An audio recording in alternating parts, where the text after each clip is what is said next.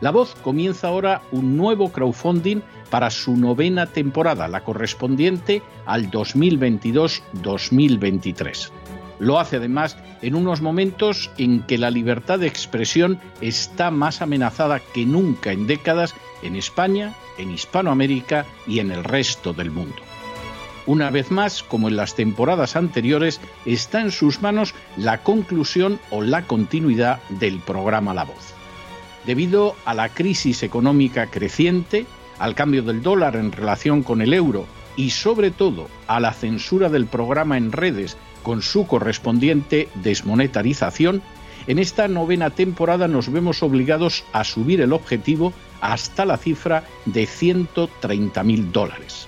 Con el crowdfunding se mantiene la emisión en directo, en abierto y de forma gratuita del programa a través de YouTube, iBox, SoundCloud, Spotify, Apple Podcasts, Google Podcasts, Tunnel y Stitcher.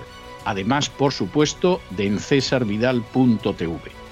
De hecho, es este crowdfunding el que permitirá poder seguir emitiendo en cesarvidal.tv, ya que sin la continuidad de la voz no puede haber continuidad de contenidos en ese canal televisivo.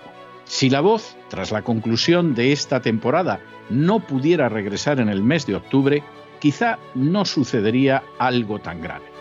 Una vez más, habría quedado de manifiesto como tantas veces a lo largo de la historia de las naciones hispanas, que para muchos es preferible quejarse, protestar o amargarse a enfrentarse de manera práctica con un problema concreto.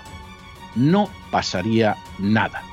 La voz simplemente dejaría de emitirse por la sencilla razón de que no hay suficientes personas dispuestas a asumir el apoyo de su causa, que es la de la libertad y de la verdad la de la información independiente y la opinión rigurosa, la de la lucha contra las tiranías y contra aquellos proyectos que pretenden convertir en esclavos a los seres humanos. Si piensan que merece la pena seguir escuchando día a día la voz, son ustedes bienvenidos a la hora de contribuir al nuevo crowdfunding que permitirá que puedan escuchar este programa radiofónico una temporada más. Muchas muchas, muchas gracias por todo. God bless you. Que Dios los bendiga.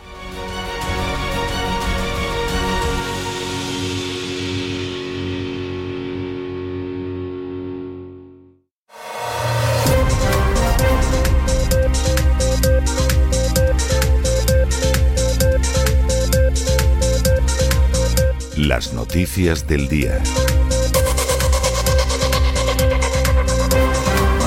Estamos de regreso y estamos de regreso para dar inicio a nuestro boletín de noticias en el que lógicamente vamos a volver a hablar del tema al que dedicábamos hoy el editorial, que es ese cuadragésimo eh, aniversario de la entrada de España, de una manera nada democrática y bastante vergonzosa, todo hay que decirlo, en la OTAN. Antes de entrar en ese tema que vamos a abordar tanto en la parte del boletín dedicada a España como en la parte dedicada a la política internacional, yo tengo que recordarles, es obligado, porque además quedan muy poquitos días, que todavía está abierto el crowdfunding de la voz crowdfunding al que le queda yo creo que en torno a unas semanas, sobre poco más o menos, que cubrimos hace semanas gracias a la generosidad de ustedes y sobre todo al deseo de apoyar los intentos de defender la verdad y de defender la libertad, pero que si alguno todavía quiere de alguna forma apoyar ese crowdfunding, bueno, pues que sepan ustedes que efectivamente todavía tienen sobre poco más o menos día arriba, día abajo, la posibilidad de hacerlo. Y también recordarles, porque quedan muy pocos días, que el 15 de julio, el próximo 15 de julio, a las 12 de la noche, o sea, hasta las 12 de la noche, hora de los Estados Unidos, de esta costa, además, todavía pueden presentar ejemplares para el premio de novela cristiana César Vidal, que otorga la Agustín Agency, todavía tienen hasta ese momento y si efectivamente tienen ustedes tiempo para escribir una novela complicado, pero tienen alguna novela escrita que guardan en el cajón, bueno, pues pueden ir ustedes a ver las bases, el premio, cómo va a funcionar todo, a cesarvidal.com o a theagustinagency.com. Y ya después de estos prolegómenos entramos en el tema de esa cumbre de la OTAN en Madrid a la que hemos dedicado el editorial. Empecemos con una declaración de principios que quien ahora se dirige a ustedes ha mantenido siempre. La mantenía en los años 70 y la sigue manteniendo ahora. España jamás debió entrar en la OTAN. España, que ya tenía unas bases americanas desde los años 50, entró en la OTAN porque el gobierno de un partido que era la UCD, que se estaba despedazando a pasos agigantados, llegó a la conclusión de que, hombre, esa política, no vamos a decir que contraria a los Estados Unidos, porque sería mentira, nunca se pensó en acabar con la presencia de bases militares americanas en territorio español, pero sí de cierta independencia en política internacional que quiso llevar a cabo Adolfo Suárez y que fue una de las razones de su caída en un momento determinado, quizá no la más importante, pero efectivamente tuvo que ver con la caída de Adolfo Suárez, su sucesor, Leopoldo Calvo Sotelo, que casi casi pues era eh, una especie de precedente de los desastrosos presidentes de gobierno que ha habido en España, al estilo de Zapatero, de Rajoy, de Pedro Sánchez, pues para mantenerse en el poder dijo, hombre, voy a jugar a la carta de la OTAN. Y entonces decidió en, el Parlamento votar la entrada en la OTAN. Claro, esto provocó una reacción popular muy mayoritaria en contra de lo que había hecho UCD y seguramente a UCD le aceleró el proceso de descomposición y desaparición, porque la gente dijo, pero bueno, ¿qué pinta España en la OTAN? O sea, no estamos ni siquiera en la Unión Europea y nos van a meter en la OTAN, pero ¿qué necesidad tenemos de estar en la OTAN? Para que ustedes se hagan idea de hasta qué punto la posición contraria a estar en la OTAN no estaba solo en la izquierda, ni mucho menos. El general Manglano, que acabaría mm, dirigiendo la, inteligencia española, el CSID, posterior CNI, elaboró un informe muy bien hecho desaconsejando la entrada de España en la OTAN. Y es un informe que todavía lo lees hoy y dices, pues tenía toda la razón Manglano entonces y la sigue teniendo ahora. Y Manglano venía a decir, bueno, para mantener un vínculo con los Estados Unidos, con las bases, vamos, que nos sobra, y la entrada en la OTAN no nos beneficia en absoluto y nos perjudica mucho. Y tenía toda la razón, entonces y ahora. ¿Qué sucede cuando en un momento determinado pues el Partido Socialista ve que puede llegar al poder en España? Pues que la posición que había tenido hasta entonces, que eh, se sustentaba en un civilino lema que era OTAN de entrada no, lo cual se podía entender como OTAN no a la entrada, o OTAN ahora mismo y de momento no, pero luego ya veremos que efectivamente fue lo que acabó pasando y que algunos en aquel entonces ya nos lo vimos venir, porque hay gente a la que han engañado siempre y ha habido algunos a los que nos han podido engañar en alguna ocasión, pero en otras no. En aquel momento, cuando el Partido Socialista llega al poder, el Partido Socialista que había insistido en celebrar un referéndum para decidir si España seguía o no seguía en la OTAN, tuvo que oír cosas curiosas. Por ejemplo, a Henry Kissinger diciendo a quién se le va a ocurrir convocar un referéndum sobre la OTAN. Si, si ese referéndum lo convocamos en Estados Unidos, lo perdemos. Si en estos momentos en Estados Unidos decidimos en referéndum si vamos a permanecer o no en la OTAN, la mayoría del pueblo americano dice que nos vamos. Y es verdad.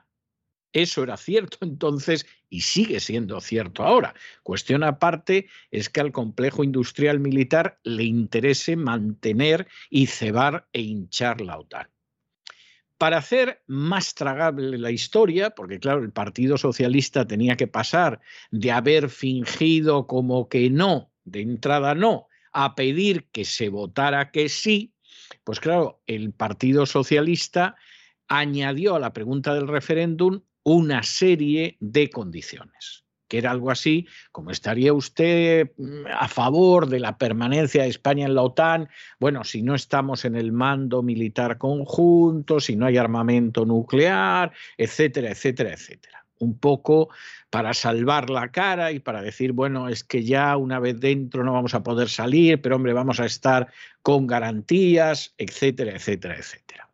En medio de esta situación y mostrando eh, hasta qué punto los partidos políticos en España se mueven por conveniencias y no por el bien del pueblo, Alianza Popular, que era como entonces se llamaba el Partido Popular, pidió la abstención en el referéndum de la OTAN. Porque, claro, si pedía el voto favorable, que es lo que se supone que tenía que haber pedido Alianza Popular, eso se lo iba a apuntar Felipe González y claro, no se podía entregar ese triunfo al Partido Socialista. Con lo cual, por un lado, Manuel Fraga, en aquel momento gerifalte máximo de Alianza Popular, pidió la abstención en el referéndum, el Partido Socialista pidió el sí en el referéndum, el PNV estuvo en la misma. Yo recuerdo una entrevista en la que además se empeñó en contestar en vascuence Javier Arzayus a las preguntas que le hacían en televisión, con lo cual los que no supieran vascuence no se enteraron lo más mínimo de lo que decía Arzayus. Y, por supuesto, el Partido Comunista pues pidió el no. Hubo muchos que votamos que no. Y desde luego no porque tuviéramos ninguna cercanía al Partido Comunista. Yo conocí gente que era extremadamente conservadora que votó que no. Y además gente que era extremadamente conservadora que había estado incluso en la oposición a Franco y que lo hizo, no se me olvidarán nunca las palabras de un veterano abogado conservador, pero en la oposición a Franco, que hablando conmigo en el Colegio de Abogados en esa época me dijo, es que si seguimos en la OTAN, no es que vayamos a ser el último mono de Europa, es que vamos a ser el rabo del último mono de Europa. Yo he recordado eso muchas veces porque se corresponde con la realidad. Desde entonces, España se ha visto implicada siempre de manera modesta, porque España, a fin de cuentas, pues su participación militar siempre tenía que ser modesta, se ha visto implicada en una guerra en Afganistán que ni le iba ni le venía, donde el tercer país con más muertos de la guerra fue España, cosa que por supuesto las furcias mediáticas y los políticos no les van a contar jamás. Por supuesto, el país aliado que tuvo más pérdidas en hombres, sin duda, fueron los Estados Unidos, gran y de manera bochornosa derrotado en la guerra de Afganistán, después iba a bastante distancia Reino Unido y luego iba, iba a España. Pero eso no nos lo contaron los políticos porque en la guerra de Afganistán también quiso permanecer Zapatero, a pesar de todo el numerito que organizó con Irak. Y entonces, como ahí sí esa guerra estaba bien, la de Irak no, pero la de Afganistán sí, y eso lo decía hasta Bono, y hubo muchos muertos, además por incompetencia y negligencia del gobierno de Rodríguez Zapatero, pues de esa guerra no se hablaba. ¿Eh? Algunos sabíamos que había una guerra. Incluso el gobierno de Zapatero pretendió durante años que en Afganistán no había una guerra, sino que había una misión de paz. Y el que no se lo quisiera creer, que reventar. Y entonces España ha estado en una serie de guerras en las que no le va ni le viene. Igual que ahora está enviando aviación a países del este de Europa que no tienen nada que ver con los intereses españoles, a países del Báltico, donde no pinta nada, pero volvemos a repetir lo que fue aquella España de los Borbones decadentes de finales del 18, inicios del 19, que Napoleón dijo, a la que me manden tropas españolas allí al Báltico por si acaso. ¿eh? Bueno, pues lo que hizo aquella España verdaderamente putrefacta del antiguo régimen borbónico, mira tú por dónde lo está repitiendo la España actual. También es casualidad. ¿eh? Esto de que al final los pobres españoles acaben en el Báltico, que ya me contarán ustedes que tiene que ver con los intereses españoles. Y en medio de toda esta situación, con una crisis económica que deriva de manera directa de las sanciones contra Rusia, pero que ya venía de antes, porque la inflación que ha provocado el presidente Biden en Estados Unidos ha ido saltando de país en país. Bueno, pues para mantener contentos a los gerifaltes del el complejo industrial militar, pues todos los países de la OTAN van a gastar más dinero en armas y ya se pueden ustedes imaginar a quién se lo van a comprar. ¿Saca algo España de esto, aparte de que le hagan una foto al rey riéndose de las pavadas de Biden? Porque es que es algo tremendo. O sea, Biden ha dicho un par de tontadas y ahí el rey riéndose. Además, una persona que suele ser de gesto comedido, más bien serio, etcétera. Bueno, parece que, vamos, Biden es, es, una suma de Fernando Esteso y Andrés Pajares enhebrando una gracieta con otra gracieta. Uno ve al rey riéndose y dice, pero bueno, este chico, ¿qué pasa? Que determinadas faltas de seso son contagiosas. O sea, esto, esto que está sucediendo aquí ves a la reina Leticia, que por cierto tiene unos brazos que debe dedicarse a levantar pesas últimamente, porque impresiona en alguna foto, pues yendo a ver a refugiados ucranianos, porque evidentemente, ¿qué se le puede enseñar mejor a la señora Biden que el hecho de que estamos totalmente metidos en la historia de Ucrania, de, del bando que estamos? Y incluso, pues hemos visto a la nieta de Biden, que ha contado alguna vez que su abuelete ha tenido conductas con ella que le hacían sentirse muy incómoda y muy avergonzada, pues totalmente de trapillo al lado de la reina. Yo no sé, sinceramente, si la nieta de Biden fuera a Gran Bretaña y la recibiera la reina Isabel, si iría tan zarrapastrosa como estaba al lado de la reina Leticia. Pero claro, alguno dirá, hombre, va a comparar usted a Isabel de Inglaterra con la reina Leticia. No, pues si no se trata de, de comparar, se trata de que en última instancia, pues parece que en algún caso todo protocolo es poco y en otros casos, pues aquí parece que evidentemente no pintan nada.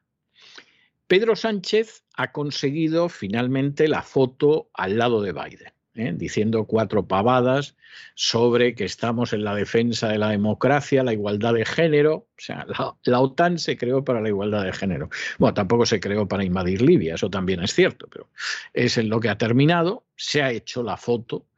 Hemos visto alguna foto de su esposa, de doña Begoña, con la mujer de Biden, en algún caso con muy mala intención, porque hay gente que se ha empeñado en que la mujer de Pedro Sánchez es un tío y, que se lo llaman Begoño, que es algo que a mí me parece totalmente fuera de lugar, aunque fuera cierto, pero que sinceramente yo no tengo la menor, el menor indicio de que un rumor tan desagradable se corresponda con la realidad, ni el más mínimo que tiene un bocado de Adán muy grande, como le pasa a muchas mujeres, y eso no las convierte en un transexual, en un travestí o en un hombre disfrazado. Begoña a mí me parece una señora, se puede pensar lo que se quiera de ella, se ha hecho la foto con la mujer de Biden, se ve que sabe inglés, cosa que no se puede decir de otras esposas de, de presidentes del gobierno español, que para empezar él tampoco sabía inglés, y bueno, pues ha quedado más o menos contento de salir en la foto. Luego es verdad que en la foto de los jefes de Estado presidentes de gobierno de la OTAN, a Pedro Sánchez le ha tocado la última fila y porque no había la requete última, porque está en la última hasta detrás de Orbán, que es el presidente de Hungría que tiene 8 millones de habitantes. Es decir, España no pinta, pero nada en absoluto. Y uno dirá, porque estarán en orden alfabético y Hungría es la H y sin embargo, pues se da la circunstancia de que España es la S de Spain, por eso está en la última fila. Pues no, listillo, no, enteradillo, eso no es cierto. Porque en la primera fila, al lado de Biden, aparece Erdogan, que es de Turquía, Turkey en inglés, la T que está detrás de la S. Y está el United Kingdom, la U, que está detrás de la S. Pero es que en esa fotografía se ve quién importa. Y desgraciadamente España va de tambor, vamos, que de tambor, del que le pasa los palillos al tambor. Lo cual es muy triste, porque además la dichosa cumbre de la OTAN les ha costado a los españoles, sin contar seguridad y sin contar el dinero que se ha perdido por paralizar Madrid, más de 50 millones de euros. Que vamos, está España que habrá dicho Sánchez, bueno, ya soltaré yo a los perros, a las jaurías de la agencia tributaria y esos 50 millones me los reúnen en un pispás. Vamos, va a ser, pero visto y no visto. Y efectivamente va a ser así, ¿para qué nos vamos a engañar? Luego, para amenizar todo el inicio de estas cosas tan maravillosas, donde eh, nos hemos enterado, por ejemplo, de que Biden agradecía al pueblo español el apoyo que le ha dado en el norte de África. Esto es para acordarse de la madre de Biden. Yo estoy convencido que los saharauis se han acordado de ella. Porque claro, esto significa le estamos a usted muy agradecido, no solo porque deja pasar toda esa inmigración ilegal, que es la misma que yo dejo pasar en la frontera sur en Estados Unidos, sino porque además han reconocido ustedes que Marruecos tiene unos derechos que no tiene ni por el forro a quedarse con el Sáhara. Les estamos agradecidos, les estamos muy agradecidos es algo para romper a llorar. Y ya vamos, como guinda del pastel, que ha estado estupendo y sin entrar en los temas que luego volveremos sobre ellos, pues se produce una especie de boda que se organiza en la cena del Palacio Real y en esa cena está un chef español que ha conseguido que lo enchufara Biden, o sea, tiene un cargo ya, un carguete, porque lleva peloteando a la administración demócrata de antes de que llegara al poder y escupiendo sobre Donald Trump cada vez que se le ponía al alcance de la mano. Y entonces, pues eh, ha sido él el que ha dado la cena.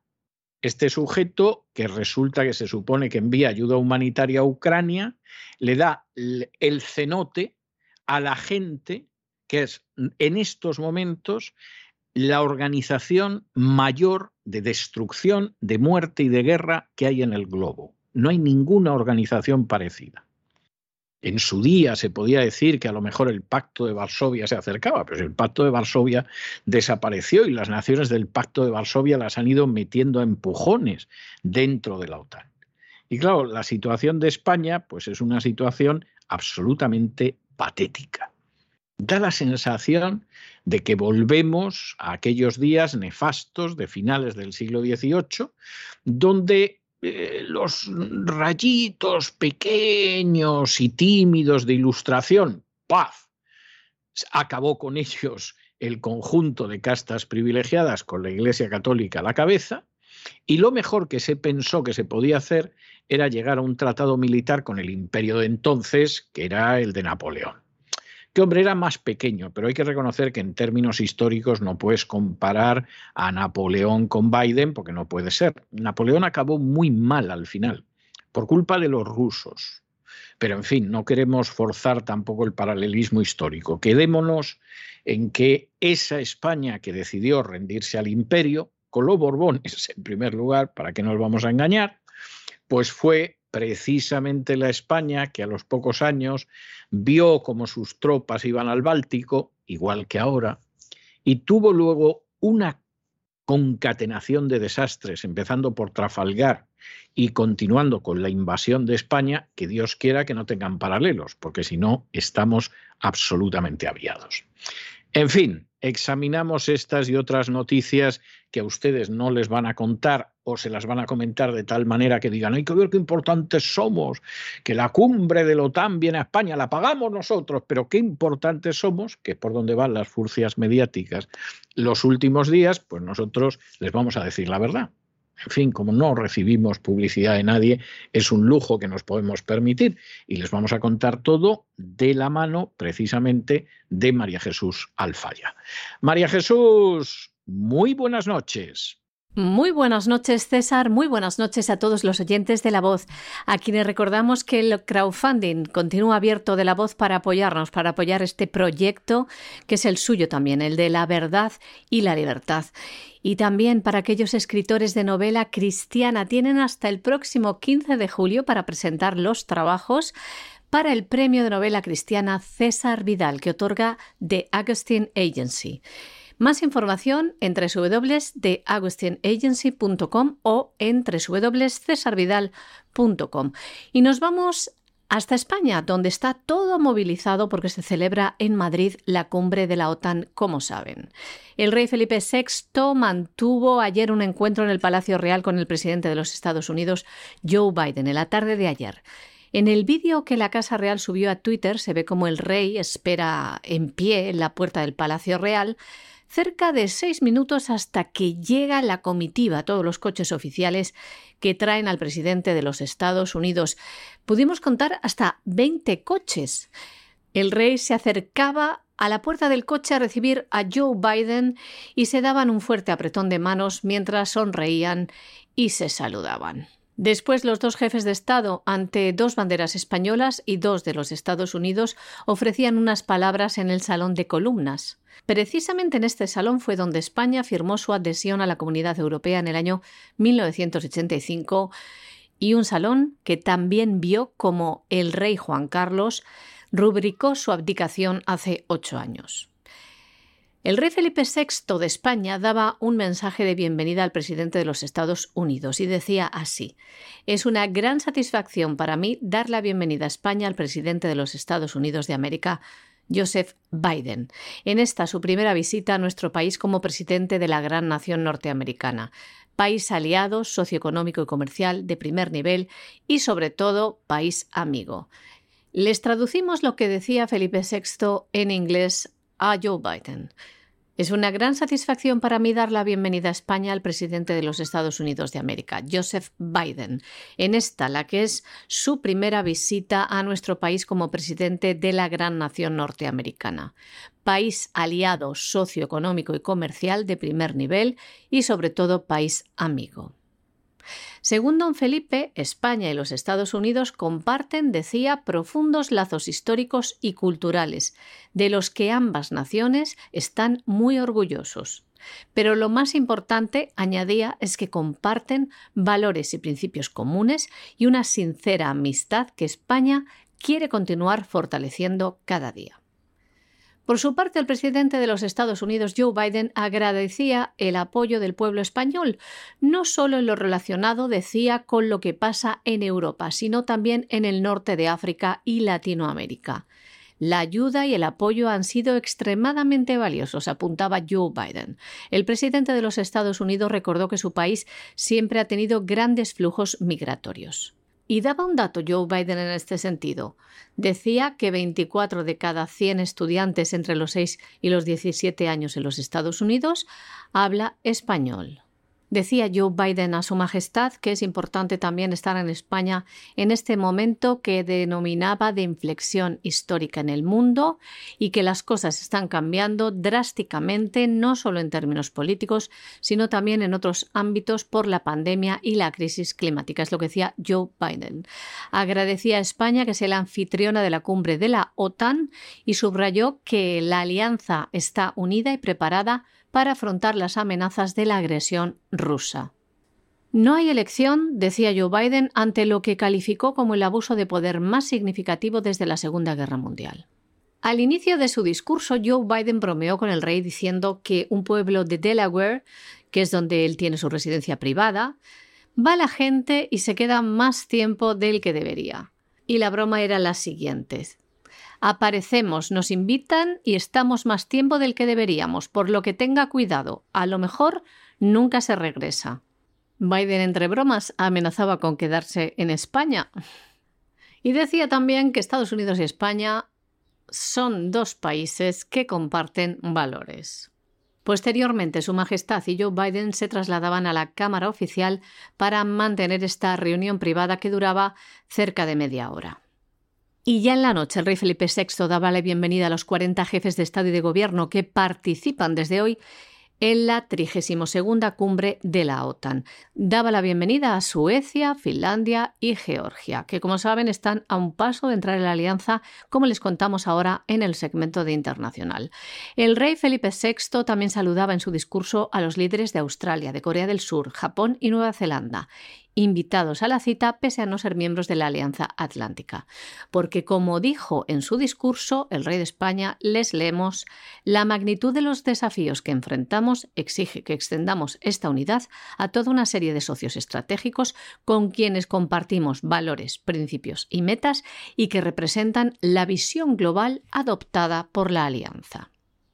Y después por la noche una cena de gala en el Palacio Real junto a la reina Leticia, en la que, entre otras cosas, comieron bogavante con sopa de aceite y pomelo rosa, taco de ternera glaseada o quicos con guacamole. Son solo los entrantes de una larga lista. Después, el plato principal, merluza con salsa menier, tapioca y huevas de trucha, y de postre, espuma de coco con granizado de menta y fruta de la pasión. Y ayer también se reunía el presidente del Gobierno de España con el presidente de los Estados Unidos. Pedro Sánchez dio un mitin de seis minutos a Biden frente a los medios mientras ambos se encontraban en sendos atriles. El presidente del Gobierno de España agradecía a Biden su visita. Somos amigos, aliados y defendemos los mismos valores. Y aprovechaba Pedro Sánchez para disparar contra el presidente ruso Vladimir Putin. Decía, entre otras cosas, las siguientes. Le escuchamos. España y, Estados Unidos somos, eh, aliados, somos eh, socios estratégicos, somos amigos. Nos unen eh, unas fuertes raíces históricas, una excelente colaboración en numerosos temas y, más importante aún, compartimos la voluntad de promover los principios de la libertad, de la democracia, de los derechos humanos, de la igualdad de género y del Estado social y democrático de derecho. Y tras más de 20 años desde la declaración que firmaron eh, la secretaria de Estado eh, Madeleine Albright y el ministro de Asuntos Exteriores español Josep Piqué en el año 2001, es evidente que numerosas transformaciones en el orden internacional han afectado a las relaciones europeas y transatlánticas. Por eso estoy particularmente satisfecho, querido presidente, de la nueva declaración conjunta entre España y Estados Unidos, adoptada hoy y que va a actualizar y, en consecuencia, va a fortalecer las relaciones entre Estados Unidos y España. En esta declaración hacemos muchas cosas. En primer lugar, lo que hacemos es reafirmar nuestra defensa del orden internacional basado en reglas. Y esto es muy importante decirlo hoy aquí en Madrid, como consecuencia de la celebración de la cumbre de la OTAN, porque la invasión de Putin de Ucrania representa una violación del derecho internacional, un ataque frontal a los valores compartidos y confirma la necesidad de redoblar nuestra apuesta por ese orden internacional basado en reglas. Como ven, Pedro Sánchez aprovechaba para apuntar al presidente de Rusia como el origen de todos los males. Contentaba también al gran hermano Biden diciendo que España ha reforzado la defensa en el flanco oriental, desplegando esta semana un sistema de misiles antiaéreos en Letonia. A su vez, el presidente de España pedía apoyo a la alianza para contener el flanco sur, lo que llaman estrategia 360 grados. Y Pedro Sánchez en su discurso agradecía también a Biden por el gas que llega a España desde los Estados Unidos. Y terminaba en inglés dirigiéndose a Joe Biden diciéndole que podía contar con España como un sólido aliado y un amigo. Bueno, y mientras estamos en toda esta historia en la que Pedro Sánchez está feliz porque su mujer habla con la mujer de Biden, a él Biden pues le, le, ha dicho que le agradece mucho lo que hace en el norte de África, es decir, abandonar al pueblo saharaui en manos del tirano de Marruecos, es fantástico. Aquello en lo que colaboramos, pues mientras sucede todo esto, en España seguimos haciendo lo o siguen haciendo lo que les parece para falsear totalmente la realidad histórica y hacerlo en favor de las castas privilegiadas, entre las que ya tiene un lugar de honor la organización terrorista ETA. El gobierno social comunista español ha pactado con Bildu, es decir, con el brazo político de la organización terrorista ETA en el Parlamento una nueva ley de memoria histórica que va a llegar hasta el año 1983. Y uno dirá, pero hasta el año 1983, ¿por qué? Si Franco se murió el 20 de noviembre del 75. Sí, hasta el 83, porque si lo alargamos hasta el 83 es el año de inicio de las acciones del terrorismo de Estado de los GAL, lo que llamaban la guerra sucia, que había tenido algún antecedente, pero que con los GAL efectivamente hizo eclosión. Y de esta manera podemos indemnizar a más terroristas de ETA. Nos quedamos en el 83, no vayamos más allá porque, claro, al final había hasta ministros del gobierno socialista implicados en el terrorismo de Estado. Entonces, no vayamos más allá. Pero esto que ETA ha decidido que es el posfranquismo, bueno, y ahora mismo estamos en el posfranquismo también, pues sirve para que efectivamente ETA se sienta satisfecha y continúe apoyando a Pedro Sánchez. Esto es maravilloso porque además los crímenes del GAL derivaron de un gobierno socialista. Era el que estaba gobernando entonces. Se puede decir, bueno, pero había operaciones de guerra sucia en la época de Franco, después sí, pero los GAL que fue verdaderamente el colmo, se producen en esa época.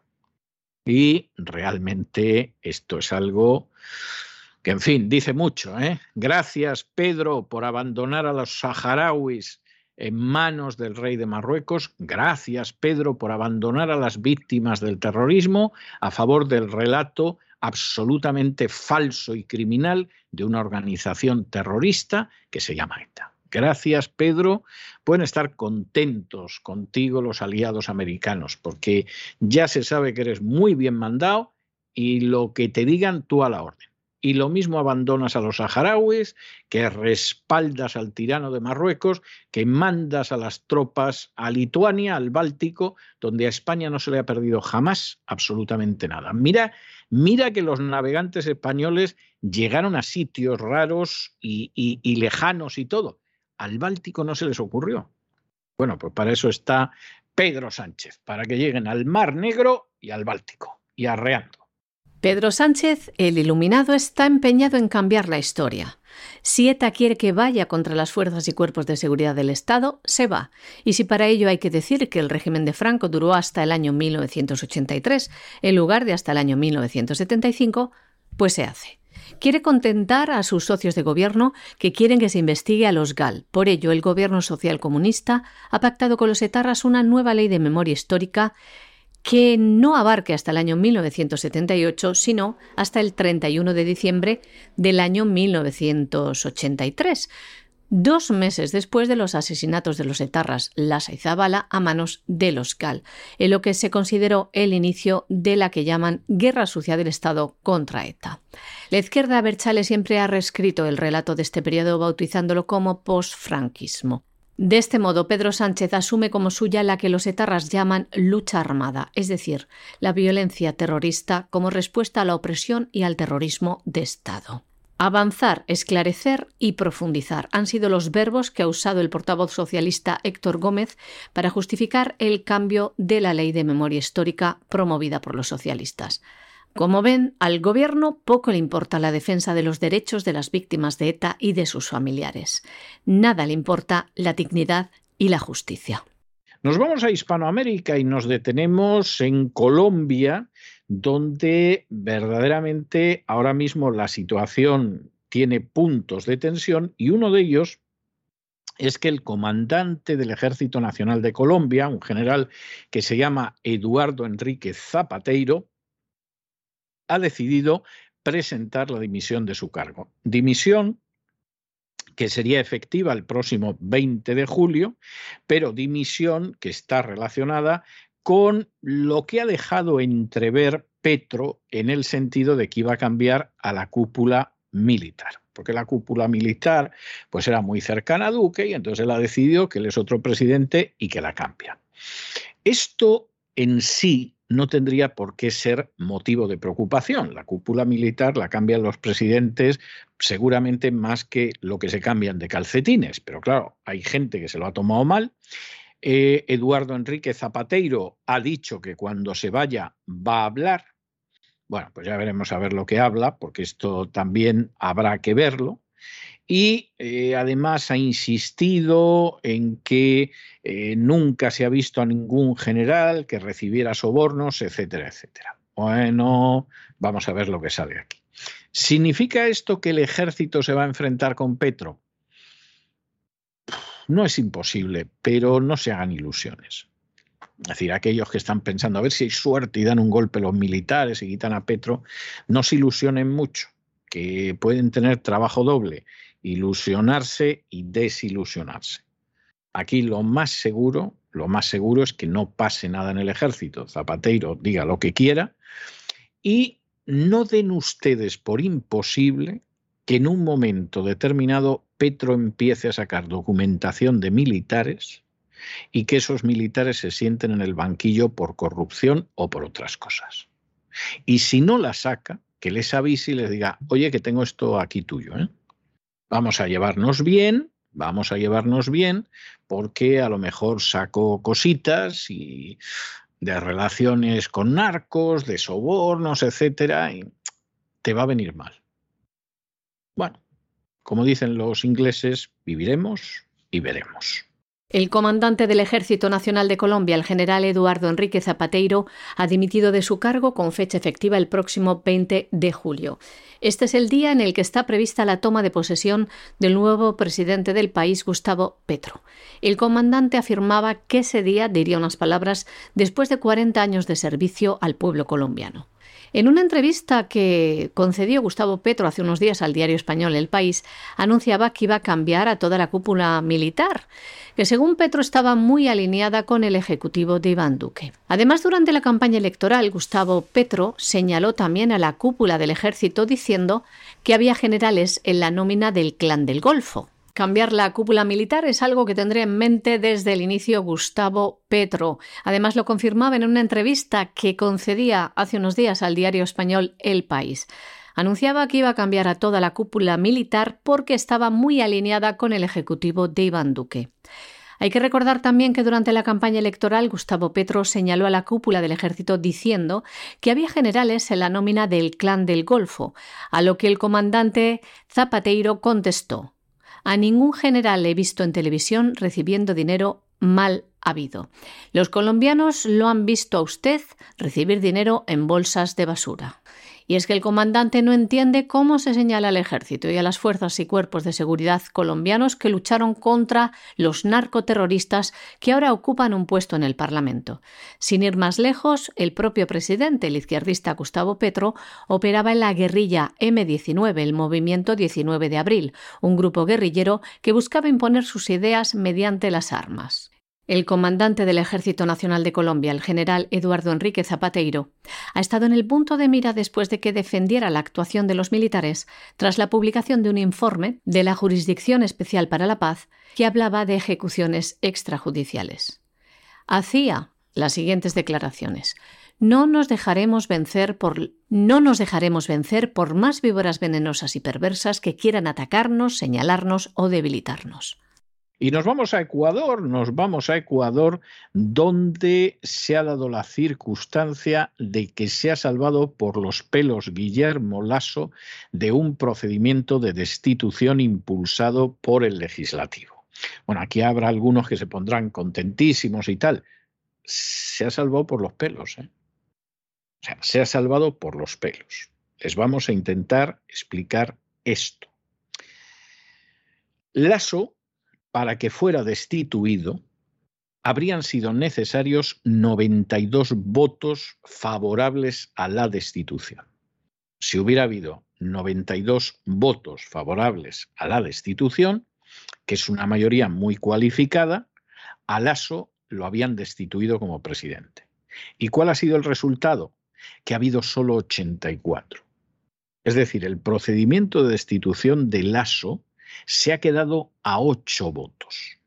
Bueno, ¿y cuántos han votado en contra del procedimiento de destitución y por lo tanto a favor del ASO? 42. Es decir, exactamente la mitad de la gente que quería destituir al ASO. La ASO no está en una situación fácil ni mucho menos. Y ha habido 11 abstenciones.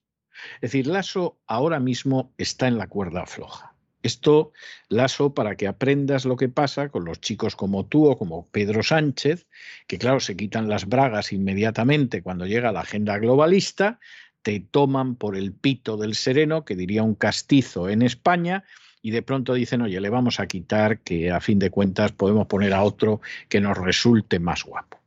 Lasso ha estado a un pelo. La gente que ha votado por respaldarle es la mitad, la mitad se dice pronto, de los que querían destituirlo. Y al final se ha salvado por ocho votos cuando el número de abstenciones son once. Habrá que ver cómo se mueve el ASO en el futuro, pero que se juega dejar la presidencia del Ecuador y ser destituido, hombre, no hay que ser un genio para darse cuenta de ello. La iniciativa promovida por el partido Unión por la Esperanza, que pretendía la destitución del presidente de Ecuador, Guillermo Lasso, ha sido rechazada por el Parlamento. Solo ha obtenido el apoyo de 84 diputados y para salir adelante eran necesarios 92 votos. 42 diputados votaron en contra y hubo 11 abstenciones. El partido del expresidente Rafael Correa alegaba que era una petición generalizada del pueblo ecuatoriano que quería la destitución de Lasso y nuevas elecciones. El presidente de Ecuador afirma que hay una intención clara de sacarle del poder y que Correa está detrás de las manifestaciones organizadas por la Confederación de Nacionalidades Indígenas del Ecuador y otras organizaciones indigenistas que han puesto en vilo al país durante más de 15 días. Bueno, y nos vamos ya a internacional y tenemos que retomar el tema de la OTAN ya desde una perspectiva que no sea fundamentalmente la española. Hombre, España en una situación económica desastrosa se supone que va a gastar el 2% de su Producto Interior Bruto en la OTAN lo cual le viene a los españoles como una pedrada en el ojo, pero para eso están los sicarios buscabonus de la agencia tributaria, para vaciarles los bolsillos y llegar a ese 2%. A España le meten más barcos y más tropa dentro de España, americana, por supuesto, y España va a seguir metiéndose en aventuras que ni le van ni le vienen y que no tienen que ver con sus intereses. Eso ahí queda. ¿Qué pasa con el resto de países? Pues hombre, vamos a ver, que quieren meter a empujones a Suecia y a Finlandia no tiene duda. La cuestión está en cómo los meten. La población finlandesa mayoritariamente es contraria a la OTAN, como pasaba con la española en los años 70. Y están insistiendo en que si se va a entrar en la OTAN, pues tiene que celebrarse un referéndum y ya decidiremos los finlandeses si nos interesa estar en la OTAN o no. ¿Les van a dar esta posibilidad a los finlandeses? No. Va a pasar como con los españoles. No hay un solo partido finlandés en estos momentos que en su plataforma política tenga la entrada en la OTAN. Pero entrar en la OTAN, como en otras cuestiones, eh, puede significar ciertos beneficios para ciertos políticos a los que no les importa un pimiento lo que pase ni con su país ni con sus conciudadanos. Y con una mayoría de la población finlandesa diciendo si esto se decide hay que ir a un referéndum, ya de entrada han pedido la entrada sus gobernantes. Con Suecia sucede algo parecido. Suecia además durante muchos años fue ejemplar porque Suecia era, por un lado, un régimen democrático, era un régimen con una enorme carga social, porque esa era la realidad. En un momento determinado, la carga era tan excesiva que la tuvieron que aligerar porque el sistema les quebraba, pero lo hicieron bien. Y además es un régimen que siempre se mantuvo en la neutralidad. Se le ofreció entrar en la OTAN al principio y dijeron que no. Eso significaba tener un gasto militar superior al que hubieran tenido en la OTAN, pero los suecos lo asumieron porque era la manera de ser independientes, de no estar alineados y de situarse realmente en una política en favor de la paz.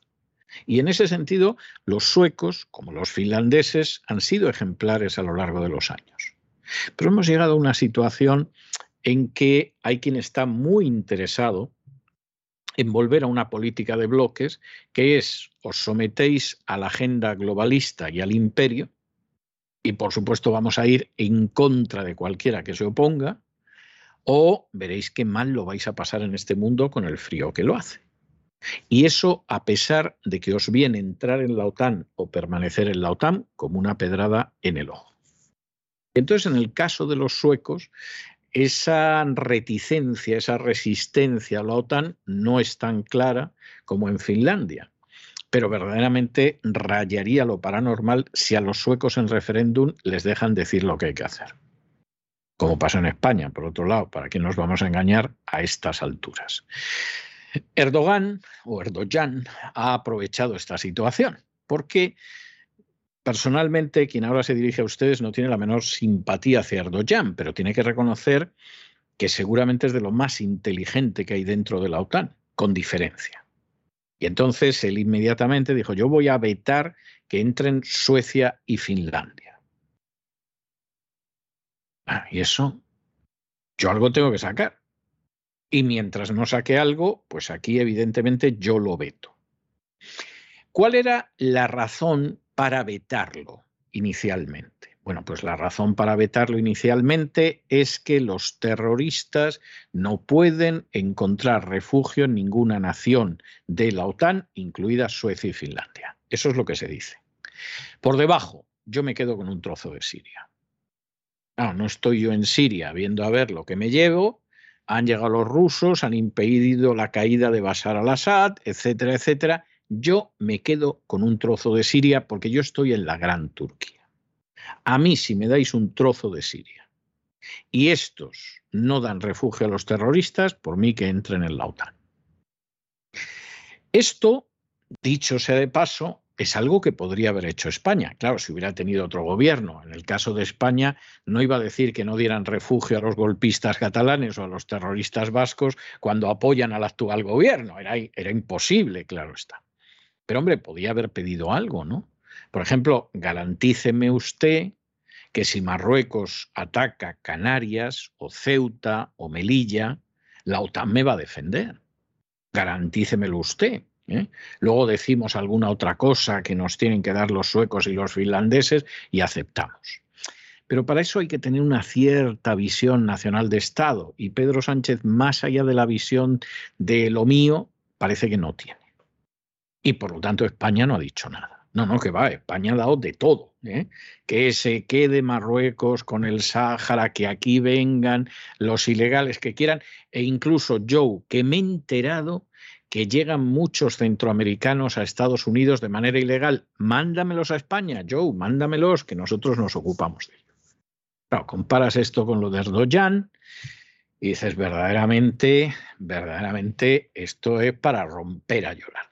Pero claro, ya cuando te dan las ganas completas de romper a llorar, aparte de cuando toda esta gente se dedica a decir que simbolizan la democracia contra la tiranía y todo esto, Esto por parte de un presidente como Biden que quería imponer que la Organización Mundial de la Salud controlara a todas las naciones le salió mal porque los africanos ahí estuvieron valientes y claro, se les sumaron inmediatamente Brasil y Rusia y China y lo pudieron parar. Pero Biden iba por ahí, por la tiranía médica. Esto con un presidente como Biden, que está mandando tropas a todos los lugares. Eso sí, se retiró bochornosamente de Afganistán, pero le faltó tiempo para volver a enviar tropas a Somalia, de donde las había sacado Donald Trump. Y esto con un presidente que acaba de dictar una orden ejecutiva para que si una persona en el territorio de los Estados Unidos, pero él quiere que sea universal, si una persona que es homosexual quiere dejar de ser homosexual y por lo tanto acude a un psicólogo, un psiquiatra, un consejero, vaya a la cárcel o sea objeto de multas terribles, un psicólogo, un psiquiatra o un consejero. La tiranía de género. Y Biden va a dar lecciones de lo que es tiranía y democracia. Hombre, no me hagan ustedes reír. Luego ya lo que estuvo sublime fue Zelensky pidiendo armas por videoconferencia, porque claro, Zelensky necesita más armas, sabe que siempre hay comisiones y allí estaba Zelensky con la historia de siempre. Es algo tremendo y por supuesto pidiendo que aquellos que no se enfrenten con Rusia les hagan la vida imposible, pues va a ser la mayoría del planeta. O sea, yo a veces no sé si Zelensky está muy asustado, está muy loco, está muy drogado o es muy sinvergüenza o las cuatro cosas a la vez. O sea, Zelensky de verdad se cree que va a conseguir aislar a Rusia y a todas las naciones que no se someten a la OTAN. ¿Se lo cree de verdad? O sea, ¿se cree que van a poner de rodillas a China si eso fuera posible, que parece que no, porque a él le apetece? ¿Se cree que van a, poner de rodillas a la India porque a él le apetece? ¿Se cree que van a poder humillar al E7 que ya produce una parte del Producto Interior Bruto mundial mayor que el G7 porque a él le apetece, pero bueno, Zelensky no está en sus cabales. O se limita simplemente a interpretar el papel de un drama que sería algo así como en Ucrania habrá guerra hasta la muerte del último ucraniano. Claro está. Y comenzamos esta información internacional con las novedades que han salido de esta cumbre de la OTAN.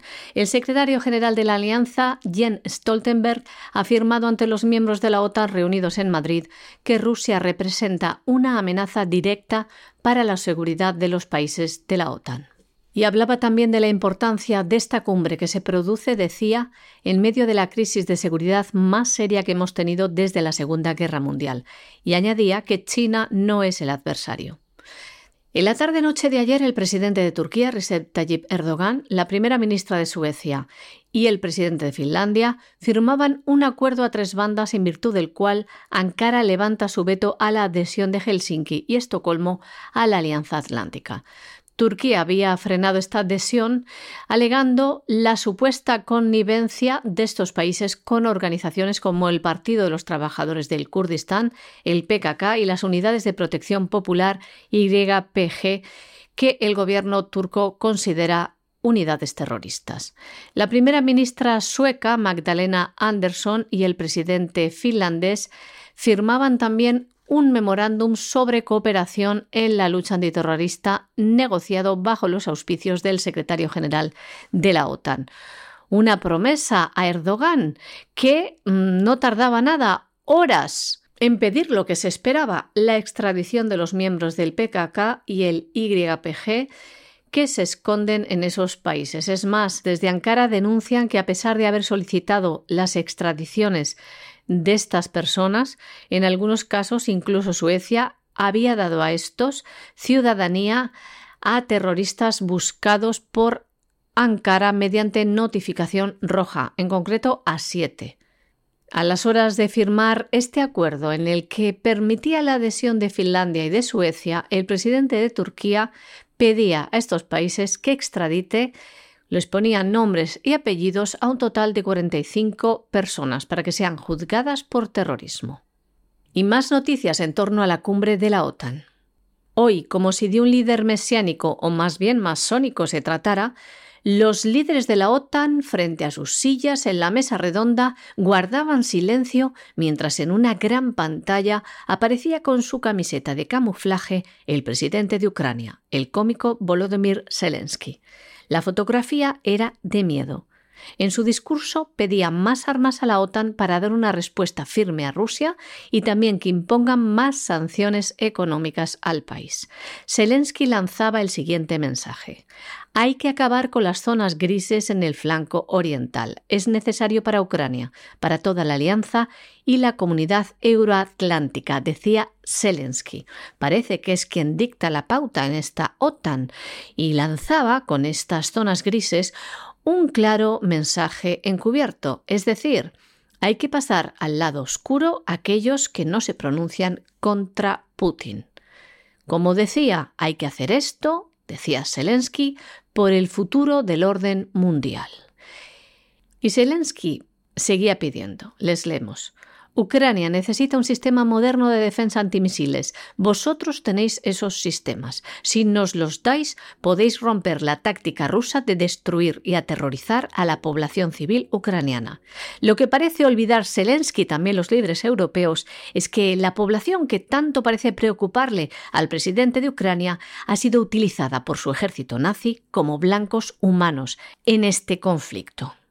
Y también destacamos otras noticias que salen de esta cumbre de la OTAN. La ministra de Asuntos Exteriores de Alemania ha dicho que la gran amenaza para el planeta en los próximos diez años es la crisis climática y añadía pues como humanos los asuntos con Rusia o con China se pueden gestionar de alguna forma. Cuando hablamos de la crisis del clima, eso ya es mucho más difícil. Y también tenemos que contarles que la primera ministra de Nueva Zelanda ha incidido en que su país está del lado de Ucrania en su conflicto con Rusia. Y esto lo dice pese a que Nueva Zelanda no es miembro de la OTAN. Y mientras esto sucede, y en la OTAN un señor llamado Zelensky se dedica a decir que hay que aislar y lanzar a las tinieblas a todos los que no le apoyan en su enfrentamiento con Rusia, etcétera, etcétera, etcétera, la realidad es la realidad o como diría el camarada Lenin, los hechos son testarudos. Y a la gente todo esto le importa tres pimientos porque no tienen nada que ver con la situación que viven. La situación que viven es la de gobiernos y foros económicos que ya fueron empujando al mundo hacia una crisis antes de lo de Ucrania, que luego, claro, la crisis se ha acelerado de manera salvaje, que la inflación se ha disparado, que los precios son agobiantes y que en muchos casos están perdiendo el empleo y además casi todo el mundo piensa que cuando regresen del verano el otoño va a ser mucho peor. ¿Y qué sucede en medio de esa situación? En España nada. En España nada porque en España los transportistas han decidido que van a ver los centimitos que les suelta el gobierno y no van a la huelga y los agricultores pues tampoco y todo lo demás. Pero en otros sitios realmente lo que hay es la huelga. Y en otros sitios, hombre, no crean ustedes que es Lituania, que eso está ahí perdido en el mapa, salvo para que la oligarquía ucraniana se lleve a blanquear el dinero. No. Estamos hablando de Italia, estamos hablando de Portugal, estamos hablando sobre todo del Reino Unido. Es más, hasta en España ya hay algunos sectores que están diciendo esto no puede seguir así. Y no puede seguir subiendo el coste de la vida y no podemos estar soportando salarios de miseria y no podemos aguantar una carga fiscal impositiva como la que aguantamos. Aunque venga el propio sicario de la agencia tributaria a robarnos a casa. Y según una de las últimas sentencias, eh, según la última resolución del Ministerio de Hacienda, aunque el Tribunal Supremo prohíbe que lleguen sin avisar, la ministra ha dicho mediante un real decreto que pueden asaltar a los ciudadanos en cualquier momento. No. Hay sitios donde efectivamente, como quien se ha quedado aislada es la OTAN, y no tienen ustedes nada más que ver un mapa del mundo y van a ver eso que dicen todo el mundo, en realidad es una minoría del mundo y una minoría cercada. Y mañana, por ejemplo, hablaremos de los BRICS para que vean ustedes que incluso hay países que se van sumando a los BRICS y alguno es tan llamativo como la Argentina. Y claro, en medio de esa situación, pues evidentemente los ciudadanos viven una realidad.